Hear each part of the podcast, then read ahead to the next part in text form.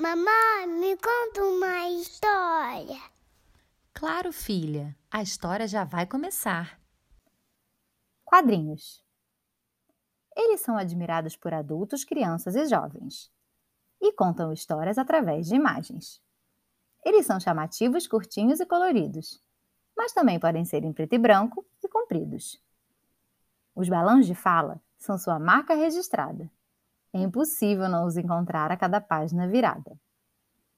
A verdade é que todo mundo os conhece e os adora, porque eles são ótimos companheiros para todas as horas. Tem diferentes protagonistas, desde famosos super-heróis até turminhas de bairro, personagens conhecidos e cowboys.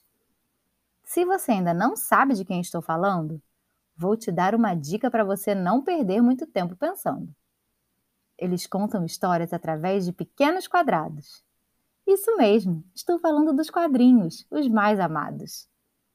Eles também são chamados de gibis, um apelido carinhoso que ganharam por aqui.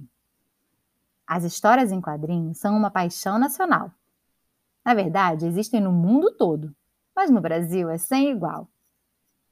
Os papais e mamães cresceram lendo essas narrativas, que podem ser divertidas, aterrorizantes explicativas. Tem todo tipo para garantir o entretenimento. Tanto é que todo mundo gosta, não tem jeito. As onomatopeias sempre chamam a minha atenção. Esse nome engraçado se refere àquele tanto de expressão. Ploft, pou, bum e tantos outros mais. Não vou fazer a lista completa, pois não vou acabar jamais. Outra característica dos quadrinhos são os desenhos, e as ilustrações são feitas com grande empenho, pois elas acabam sendo fio condutor e narram tudo, parecem até um tradutor. Esse mundo dos quadrinhos é mesmo apaixonante. Por isso tanta gente fica encantado e quer estar com os seus a todo instante.